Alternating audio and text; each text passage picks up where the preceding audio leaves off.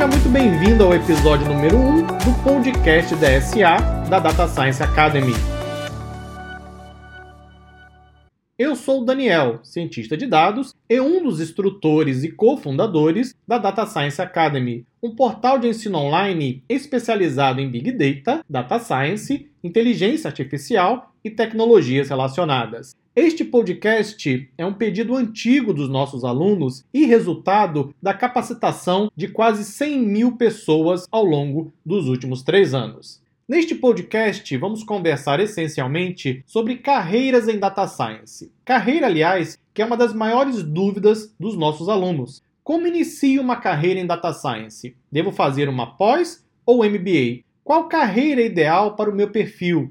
Cientista de dados ou engenheiro de dados? Tenho 45 anos e quero migrar de área. Por onde começar? Não sou da área de exatas. Vale a pena investir em ciência de dados? Como é o mercado de trabalho no Brasil e no exterior? O que devo aprender? Como conseguir um primeiro emprego como cientista de dados? Eu vou responder essas e muitas outras perguntas ao longo de vários episódios deste podcast. E para começar, a pergunta mais recorrente de todas: cientista de dados, por onde começar? Se você chegou até este podcast, é bem provável que você já saiba que o cientista de dados é hoje um dos profissionais mais requisitados em todo o planeta. Isso mesmo. Eu estava lendo um artigo do LinkedIn pouco antes de gravar esse podcast e o LinkedIn, que é uma rede social profissional, fez uma grande pesquisa sobre as vagas ofertadas para cientistas de dados e os perfis profissionais para essas vagas. E descobriu que o gap aumenta de forma impressionante. Há cerca de 4 ou 5 anos atrás, muitos previam que em 2018 haveria um grande gap, ou seja, haveria uma demanda muito grande por esses profissionais, mas a oferta seria muito pequena, não teríamos profissionais qualificados em número suficiente. E o LinkedIn mostrou que essa previsão simplesmente se confirmou e que tende a piorar, inclusive, nos próximos anos. Você já sabe também que hoje os dados são o novo petróleo. As empresas hoje em dia, cada vez mais, buscam tomar as suas decisões com base em dados. Algumas das empresas mais valiosas do mundo, como Google, Facebook, a própria Amazon, elas dependem o tempo inteiro de dados para tomar suas decisões e oferecer os seus produtos. E várias e várias empresas em todo o mundo estão buscando profissionais que tenham condições de coletar, armazenar processar esses dados, criar modelos preditivos e entregar resultados. Qual empresa não gostaria de poder prever, por exemplo, se um colaborador vai ou não deixar a empresa num próximo período? Qual empresa não gostaria de prever o volume de vendas para o próximo ano? Qual empresa não gostaria de buscar padrões que ela simplesmente não sabe que existe dentro dos dados internos da empresa? Qual empresa não gostaria de criar um sistema de detecção de fraudes? Tudo isso pode ser feito com ciência de dados, mas precisamos de profissionais especializados. E o cientista de dados é hoje um dos principais profissionais para trabalhar com ciência de dados. Mas fica a pergunta: como eu começo uma carreira em ciência de dados? Eu vou apresentar para você agora oito passos que nós da Data Science Academy consideramos os mais importantes. Vou listar agora para você cada um deles. Passo número 1: um, faça uma autoavaliação. Sim, isso mesmo que você ouviu. O profissional, ele deve acima de tudo conhecer a si mesmo, ou seja, você deve conhecer as suas limitações, as suas fraquezas, os seus pontos fortes, as tecnologias que você domina e as que você ainda não domina, e fazendo essa autoavaliação, você terá condições de então iniciar a sua caminhada e a sua preparação. É como diz aquele velho ditado, não é? Se você não sabe para onde vai, qualquer caminho serve. Então, antes de definir um caminho, defina o seu objetivo. Então, pegue um pedaço de papel, pegue uma caneta, desliga o smartphone, desliga a TV, desliga as redes sociais também por um tempo e coloque no papel. Quais são meus pontos fortes? Que tecnologias eu domino atualmente? Quais são meus pontos fracos? Simplesmente soluções com as quais eu não consigo trabalhar. Por exemplo, eu sou bom em matemática? Eu tenho aptidão para trabalhar com números? Não, não tenho. Coloque tudo isso no papel. Faça essa autoavaliação. Aliás, Isso deveria ser feito por qualquer profissional de tempos em tempos, até para avaliar se você está evoluindo na sua carreira ou não, se você está trabalhando realmente na área que é a ideal de acordo com o seu perfil. Então, coloque num pedaço de papel quais são seus conhecimentos em programação. Daqui a pouco eu vou falar um pouco mais sobre isso. Se você tem o um pensamento lógico, isso é importante para trabalhar com ciência de dados. Então, coloque lá, descreva se você realmente consegue trabalhar com lógica de uma maneira simples, se você compreende esses conceitos. Coloque no papel suas habilidades com números. Eu vou contar um segredo para você, não conte para ninguém. Eu conto apenas para os alunos na DSA. Machine Learning e inteligência artificial não passam de matemática e estatística com programação e processamento em grandes conjuntos de dados. Não tem nada além disso. Não existe inteligência. Inteligência, na verdade, é humana. Eu, inclusive, eu costumo dizer que o que existe realmente inteligente no planeta Terra hoje é o cérebro humano. Estamos tentando reproduzir essa inteligência nas máquinas, mas estamos fazendo isso através de matemática, estatística, com programação e processamento em grandes conjuntos de dados. Logo, se você não dominar ou não se sentir confortável com a matemática ou a estatística, com certeza essa área não é para você. Mas daqui a pouco eu falo um pouco mais sobre a matemática e estatística. Estamos ainda no passo número 1. Um. Coloque no papel a sua autoavaliação. Como você se sente hoje com programação, pensamento lógico, habilidade com números, conhecimento em bancos de dados? Você sabe trabalhar com sistemas operacionais? Você é da área de TI, você é da área de negócios, trabalha com marketing, com finanças, com contabilidade, com direito, com medicina. Coloque no papel quais são os pontos fortes e fracos. Faça essa autoavaliação. Crie uma tabela dando uma nota de 0 a 10 para cada uma dessas áreas.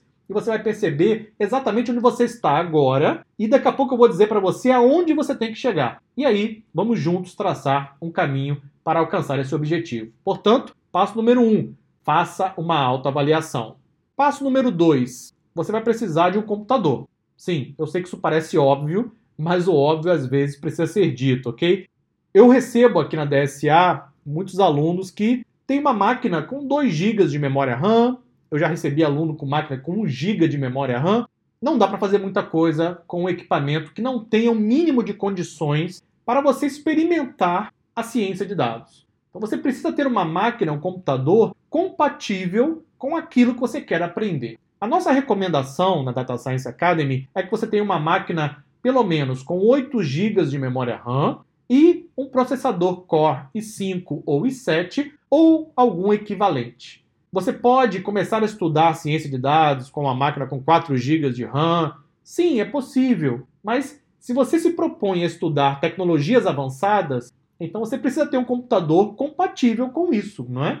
Ter um bom computador não é um gasto, é um investimento. Você precisa ter uma máquina onde você tenha condições de instalar um banco de dados, instalar uma linguagem de programação, trabalhar com Hadoop, trabalhar com Spark, processar um bom volume de dados, enfim, experimentar as ferramentas. Você espera aprender como? Tem que aprender fazendo, praticando, experimentando. E um bom computador é também um ponto de partida. Ciência de dados, na sua essência, é você aplicar ciência para o processamento de dados via computador. Logo, você precisa de uma boa máquina, pelo menos uma máquina de nível médio, de modo que assim você tenha condições de experimentar as ferramentas. Portanto, passo número 1, um, faça uma autoavaliação. Passo número 2, prepare o seu computador.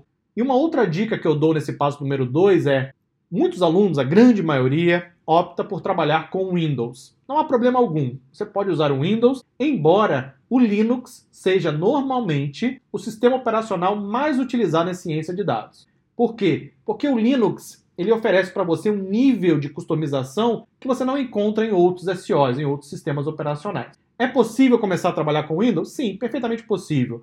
Mas comece a pensar em criar uma máquina virtual, em colocar também um ambiente Linux para trabalhar, se você vai trabalhar com Hadoop ou com Spark, por exemplo, é interessante ter um ambiente Linux para instalar esses produtos e assim por diante. Na DSA, nós oferecemos curso de Linux gratuito para os alunos que compram as formações, exatamente para que eles tenham condições de usar também esse sistema operacional. Passo número 3: Estatística e Matemática. Uma pergunta que eu recebo aqui de forma muito recorrente: eu preciso fazer um curso de graduação em matemática para me tornar um cientista de dados? Eu preciso fazer um curso de graduação em estatística para me tornar um cientista de dados? A resposta é não, você não precisa. Você não precisa ser um matemático e nem um estatístico para se tornar cientista de dados, embora esses dois profissionais sejam excelentes candidatos a se tornarem cientistas de dados. O que nós precisamos em ciência de dados é parte do conhecimento da matemática e parte do conhecimento da estatística. Em matemática, nós precisamos basicamente de álgebra linear e cálculo. E em estatística, precisamos da teoria da probabilidade, estatística inferencial e análise multivariada. Essas áreas da matemática e da estatística são importantíssimas, formam a base de vários processos de preparação dos dados e também dos algoritmos de aprendizagem de máquina. Portanto, é importante que você aprenda pelo menos essas áreas que eu acabei de citar da matemática e da estatística. Não precisa fazer um curso de graduação de quatro anos para isso. Embora, caso você tenha esse curso de graduação, isso vai ajudá-lo consideravelmente. Mas lembre-se, eu preciso de alguns conhecimentos de matemática e de estatística, que, claro, devem ser desenvolvidos, devem ser aprendidos para que você possa trabalhar de forma apropriada como cientista de dados. A ciência de dados não é apenas matemática e estatística. A ciência de dados também envolve ciência da computação, também envolve área de negócio, também envolve técnica de apresentação, também envolve programação. Tanto que nós temos aqui na DSA, na formação cientista de dados, vários e vários estatísticos que vieram até nós exatamente para aprender essas outras áreas. Eles já dominam a estatística, querem aprender ciência da computação, programação e outras áreas relacionadas dentro da ciência de dados. Portanto, Matemática e estatística formam a base de muito daquilo que você faz em ciência de dados. Mas você não precisa dominar tudo. Tem que conhecer alguns assuntos específicos. Existem livros à sua disposição no mercado, existem cursos à sua disposição no mercado. Nada impede que você faça algumas disciplinas, caso o curso presencial seja o ideal de acordo com o seu perfil, ou então buscar cursos online que possam preencher esse gap e então dar a você o conhecimento necessário. Portanto, Passo número 3, estude sim. Matemática e estatística são importantíssimas. Como você já fez aquela autoavaliação do passo número 1, você já sabe quais são as suas deficiências. Aliás, com base na capacitação de milhares de alunos aqui na DSA, nós podemos afirmar com bastante segurança: matemática e estatística estão entre as maiores deficiências dos alunos que começam uma caminhada para se tornar cientista de dados. Até por isso, criamos o curso online Formação Análise Estatística para Cientistas de Dados, exatamente para auxiliar aqueles que não tiveram um background, uma capacitação inicial nessas áreas. Muitas pessoas não são da área de exatas. Isso não impede que você trabalhe como cientista de dados. Você pode ter um foco maior em outra área, como por exemplo a área de negócio. Tem muitas pessoas da área de marketing, por exemplo, que serão excelentes cientistas de dados embora não tenham uma formação necessariamente em exatas. Podem aprender matemática e estatística e complementar o conhecimento de negócio que já existe. O cientista de dados é, acima de tudo, um perfil híbrido. É aquele capaz de aprender técnicas de diferentes áreas, de diferentes ciências. Então, passo número 3, matemática e estatística. Passo número 4, Big Data. Se você chegou até aqui, é bem provável que você já sabe que Big Data é um dos responsáveis pela grande revolução que nós estamos vivendo atualmente em termos de tecnologia e de inteligência artificial. Boa parte do que nós fazemos em machine learning e inteligência artificial já existe há décadas. Isso mesmo, tem algumas técnicas, inclusive, que foram criadas na década de 50. Ou seja, não tem nada de novo. O que há de novo é o Big Data. Nós temos hoje um volume de dados gerado em alta velocidade, com grande variedade, que nos permite aplicar essas técnicas de décadas atrás e conseguir coletar os insights necessários e então ajudar a tomada de decisões. Lá atrás, nós tínhamos a técnica, mas não tínhamos dados suficientes nem capacidade computacional. Hoje nós temos as mesmas técnicas, com algumas evoluções, obviamente, mas temos muitos dados e alta capacidade computacional. Por conta disso, temos o que nós chamamos de tempestade perfeita, ou seja, estamos no momento ideal para quem quer trabalhar com ciência de dados e o Big Data, sem dúvida, a nossa matéria-prima. É aquilo com o que realmente nós vamos trabalhar. E o que nós precisamos para trabalhar com Big Data? Armazenar Big Data em uma única máquina é quase inviável, porque o volume de dados é muito grande. Então nós trabalhamos com conjuntos de máquinas, que nós chamamos de clusters, ou seja, são várias máquinas que trabalham em conjunto e se comportam como se fossem apenas uma. Isso é um cluster de computadores que nos permite realizar o que nós chamamos de armazenamento distribuído, ou seja, nós coletamos o Big Data e distribuímos o Big Data em várias máquinas que se comportam como se fossem apenas uma. Para o usuário final, é como se tivesse apenas um computador. Mas lá na infraestrutura de TI, nós temos várias máquinas trabalhando em conjunto. Só que, para trabalhar de maneira distribuída, eu não posso usar qualquer software. Eu tenho que usar um software compatível com essa infraestrutura. E um deles é o Apache Hadoop, especificamente o HDFS, que é Hadoop Distributed File System, ou Sistema de Arquivos Distribuído do Hadoop, que permite você gerenciar os dados armazenados em várias máquinas de maneira simultânea. Então, tem que conhecer um pouco do Hadoop? Claro que tem, porque você, como cientista de dados, em algum momento vai fazer a leitura dos dados que foram armazenados no Hadoop pelo engenheiro de dados. O engenheiro de dados é responsável por coletar e armazenar. O cientista de dados vai até um data lake, por exemplo, que pode ser um cluster com Hadoop, e faz a leitura daqueles dados para então aplicar os seus modelos de aprendizagem de máquina. Logo, como cientista de dados, deve saber pelo menos como funciona o Hadoop, como eu faço um acesso, como eu faço a leitura desses dados, como eu processo o meu modelo e assim por diante. Só que o Hadoop ele é muito bom principalmente para o armazenamento, embora você possa fazer o processamento com MapReduce. Mas para processar os dados de maneira distribuída, eu preciso de um outro software, ou pelo menos posso usar um outro software que seja mais adequado para esse tipo de operação. E o Apache Spark é uma das principais ferramentas hoje do mercado. Ou seja, primeiro eu armazeno os dados de maneira distribuída com o Apache Hadoop HDFS. Depois eu processo esses dados que estão de forma distribuída com o Apache Spark. O Apache Spark permite você executar linguagem SQL, que é usada em bancos de dados, permite você executar os seus modelos de machine learning, permite fazer processamento nos dados e assim por diante. Logo, o cientista de dados tem que saber trabalhar com o Apache Spark, para que ele possa realmente extrair o melhor não apenas do Big Data, mas de conjuntos de dados mesmo de tamanho mediano.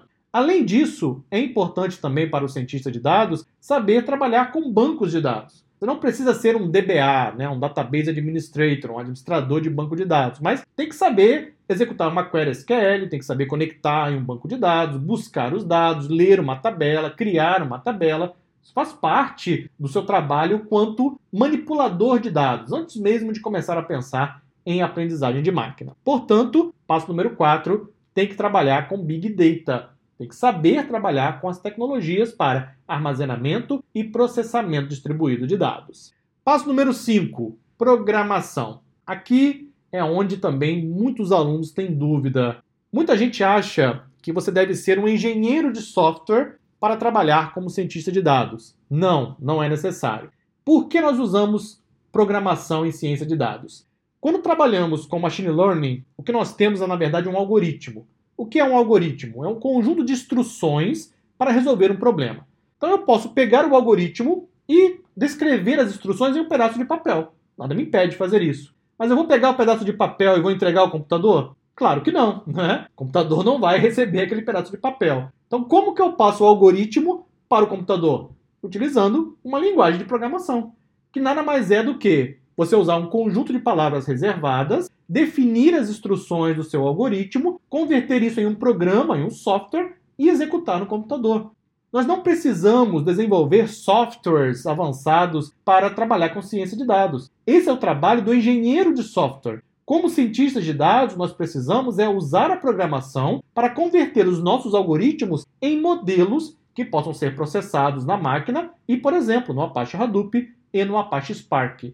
E nós temos como principais linguagens de programação a linguagem Python, que é hoje uma das mais usadas em todo o mundo, a linguagem R, que é uma linguagem estatística, a linguagem Java, amplamente usada no mercado, e a linguagem Scala. São as quatro principais em data science, embora você possa utilizar outras linguagens, mas são essas quatro com certeza as mais utilizadas. Eu recomendo para quem está começando em programação começar com Python que das quatro é a mais fácil de todas, a mais intuitiva. Eu até costumo brincar com os alunos que programar em Python é como escrever uma carta em inglês ao computador, porque as palavras reservadas são palavras em inglês. Então você escreve a carta dizendo quais são as instruções, que é escrever o seu programa em Python, cria um script e então executa no computador. É basicamente isso. É claro que você tem que dominar estruturas de condicionais, estruturas de loop, vetorização. Se você vai trabalhar com operações com matrizes e vetores, que é o que nós fazemos em aprendizagem de máquina o tempo inteiro, tem que saber como manipular esses objetos na linguagem de programação que for escolhida. Então, você não tem que ser um engenheiro de software, mas tem que conhecer bem pelo menos uma linguagem de programação. Eu recomendo aprender duas, mas você pode começar com apenas uma, e Python é a minha recomendação. Portanto, passo número 5, aprenda pelo menos uma linguagem de programação. Passo número 6, conhecimento de negócios. Vou fazer uma pergunta aqui para você. Com qual objetivo você aplica matemática, estatística, programação, ciência da computação, com Hadoop, Spark. Qual o objetivo de você fazer tudo isso? O objetivo é resolver problemas de negócio. É para isso que você trabalha com ciência de dados. Embora até seja divertido trabalhar com ciência de dados, e eu mesmo me divirto bastante, você trabalha com data science para resolver problemas. E o que as empresas procuram é exatamente pessoas com capacidade de resolver problemas. As empresas, elas existem com um propósito. E o propósito é um negócio, é o core da empresa. Logo, você, como cientista de dados, deve estar atento a isso. Não fique preso apenas aos bits e bytes, não fique preso apenas à programação, não fique preso apenas à matemática e estatística. Tente resolver problemas, tente compreender quais são esses problemas e como você aplica o seu conhecimento em data science para resolvê-los. Então, por exemplo, uma empresa começa a vender seus produtos online. Essa empresa precisa compreender se as estratégias de venda online estão funcionando ou não. Ela precisa também verificar se as páginas estão adequadas ao público. Ela também quer fazer recomendações de produtos de acordo com os cliques dos usuários naquela página. Esses são problemas para a empresa. Como resolve esses problemas? aplicando matemática, estatística, programação, coletando os dados, armazenando, processando, criando modelos preditivos, criando sistemas de recomendação, fazendo testes AB, entre várias outras possibilidades. Logo, como você adquire esse conhecimento? Essa é uma das partes mais complexas de todo o processo, porque você não tem que ser um especialista em finanças, não tem que ser um especialista em marketing, não tem que ser um especialista em contabilidade, mas você pode trabalhar em conjunto com esses especialistas. Eu estava assistindo recentemente uma palestra sobre o uso de Deep Learning para detecção de câncer de pulmão. Dois grupos estavam trabalhando em conjunto. De um lado, você tinha os médicos, especialistas em compreender como aquela doença se desenvolve no corpo humano, e como você identifica a doença em imagens de raio-x, por exemplo. Do outro lado, você tinha cientistas de dados, especialistas em deep learning, que é uma das técnicas de machine learning bastante utilizada em aplicações de inteligência artificial. Os dois grupos estavam trabalhando em conjunto. O cientista de dados tinha que dominar tudo sobre medicina? É óbvio que não, mas tinha que compreender os conceitos principais, até para que ele pudesse conversar com os médicos para extrair dali o problema de negócio e então transformar isso em um modelo de aprendizagem de máquina. Logo, como você adquire esse tipo de conhecimento? Participando de projetos, fazendo o seu próprio projeto, nada impede que você crie um projeto de exemplo e construa o seu portfólio. Vamos falar sobre isso nos próximos episódios do podcast. Você pode também utilizar a literatura amplamente disponível então, se você vai trabalhar, por exemplo, em um projeto de marketing, leia sobre marketing, leia sobre finanças, leia sobre contabilidade, aprenda os principais jargões para que você possa conversar com alguém da área de negócio e então extrair a ideia principal e transformar isso em algum tipo de solução via ciência de dados. Conhecimento em negócios se adquire ao longo do tempo.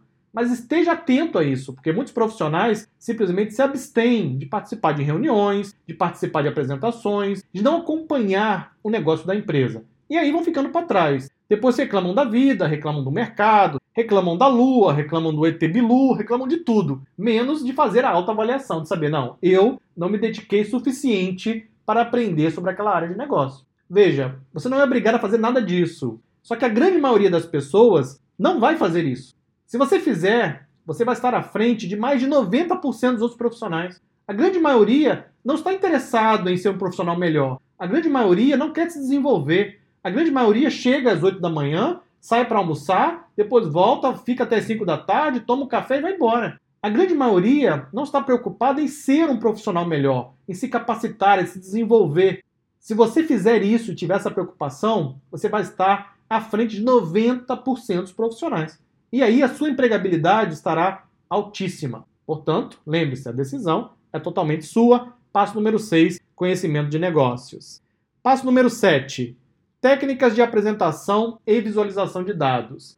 Esse é outro ponto crítico para muitos alunos. É importante que você saiba apresentar os seus resultados. De nada adianta você criar o melhor modelo de aprendizagem de máquina, você criar o melhor processo de ciência de dados, você resolver os problemas em si, se você não puder transmitir a informação. Se os tomadores de decisão não souberem como você chegou àquela solução, como aquilo foi importante para o negócio da empresa. Então você deve praticar tanto quanto possível a apresentação do seu resultado que pode ser feito via Jupyter Notebook, pode ser feito via PowerPoint, por que não? Via apresentação presencial, via gravação de vídeo, via gravação de áudio. Você tem que apresentar o seu resultado. E não tem outro jeito, tem que praticar, ok? Tem que experimentar, tem que testar. Você vai experimentar, vai errar, vai aprender com o erro, vai continuar até o momento que aquilo estiver natural para você. Mas aprenda a transmitir o resultado final do seu trabalho. Esse é o passo número 7.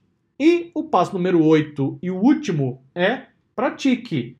Você não vai aprender se não praticar, ok? Tem que praticar o tempo inteiro. Você precisa criar o seu ambiente de teste na sua máquina para você praticar, para você construir os modelos, para você experimentar, para você criar os seus programas de software exatamente para reproduzir os algoritmos de aprendizagem de máquina. E com isso você conseguir alcançar o seu resultado final, que é se tornar um cientista de dados. Portanto, esse é o passo número 8. Pratique. Teremos um episódio inteiro dedicado especificamente a esse passo. E para concluir, eu vou deixar aqui para você três dicas que eu recomendo que você deva evitar ao longo da sua caminhada. Primeiro, não ache que o aprendizado é fácil e rápido. Não caia nessa armadilha. Você pode precisar de meses, talvez até de anos, para se tornar um cientista de dados. Não existe esse negócio de tornar cientista de dados com um curso de final de semana não existe, ok? É pura ilusão. Você pode até praticar, pode ser uma forma de você praticar o seu conhecimento. Você não vai se tornar cientista de dados com um curso de final de semana. Você precisa realmente compreender que esse é um processo de médio a longo prazo e você tem que se comprometer com esse projeto. Afinal de contas, é a sua própria carreira que está em jogo. Além disso, tem uma outra característica. Se você conversar com um juiz, um juiz de direito, ou por exemplo com um médico cardiovascular, esses dois profissionais têm uma característica em comum. Eles nunca param de estudar. Nunca param. Pode conversar com o juiz, converse com o médico, estarão sempre estudando. E se você observar os profissionais de sucesso, eles já compreenderam que o aprendizado ele é contínuo.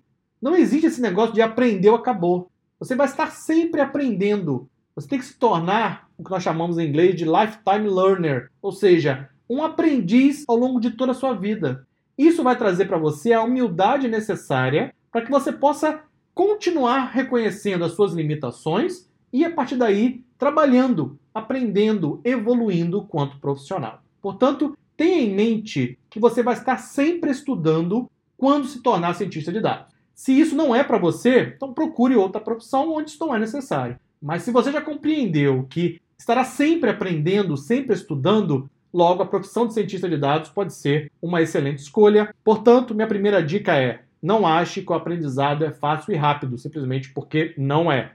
Segunda dica: não comece por problemas complexos. Se você não tem uma experiência prévia, se você nunca trabalhou com ciência de dados, se tudo isso é novo para você, comece trabalhando com problemas mais simples, como nós chamamos em inglês também de baby steps, né? ou seja, passos de bebê. Então dê um passo após o outro. Comece com problemas mais simples, depois vai aumentando o nível de complexidade até você passar para problemas realmente de nível um pouco mais avançado. Não tente começar direto por aquele problema que ninguém consegue resolver, super avançado, isso vai acabar trazendo frustração. Então comece com problemas mais simples. Você vai perceber como isso vai dar a você muito mais motivação, porque cada conquista vai mostrar que você está cada vez mais próximo do seu objetivo. E terceira e última dica: não foque apenas em programação. A programação é importante, mas também é importante a matemática, a estatística, conhecimento de negócio, técnicas de apresentação, conhecimento de big data, de armazenamento e processamento distribuído, entre outras atividades necessárias para se trabalhar como cientista de dados. Portanto, foque no conjunto. Sim, eu sei que é muita coisa para estudar. É isso mesmo, é muita coisa mesmo. Para que você tenha sucesso na sua caminhada, você deve estar ciente de que é muita coisa mesmo. Então, vai estudando aos poucos. Crie pequenas agendas de estudo. Estude uma, duas horas por dia. Eu acompanho frequentemente os alunos que acessam a DSA e eu percebo alguns alunos com um padrão muito específico. O aluno conecta todo dia, no mesmo horário, e fica por uma hora. Todos os dias, de segunda a segunda. Resultado: esse aluno, que aliás seguiu esse padrão, já está na nossa terceira formação. Inclusive, recentemente, foi contratado por uma grande empresa do Brasil como cientista de dados. Por quê? Porque ele se dedicou, ele se comprometeu, ele não se deixou levar pelas muitas tentações que nós temos no dia a dia. Redes sociais, programa de TV, série na Netflix, isso é importante no seu momento, ok? Mas quando você reservar o seu tempo para estudo, comprometa-se com ele e siga a sua agenda. Registre no papel a sua evolução, quanto você estudou por semana, que tipo de tarefa você já consegue resolver sozinho e acompanhe a sua evolução. Isso vai dar a você motivação para continuar seguindo em frente. Esse foi o primeiro episódio do podcast da SA. Eu espero que você tenha gostado, que agora você saiba um pouco mais sobre como começar uma carreira de ciência de dados. E nos próximos episódios nós vamos conversar bastante sobre isso. Caso você queira propor algum tema, fique à vontade, acesse nosso site www.datascienceacademy.com.br, efetue seu login, se não tiver conta, é só criar sua conta gratuita e clique em comunidade. Lá você pode postar a sua pergunta e então eu vou trazer aqui também no podcast. Muito obrigado e até o próximo episódio.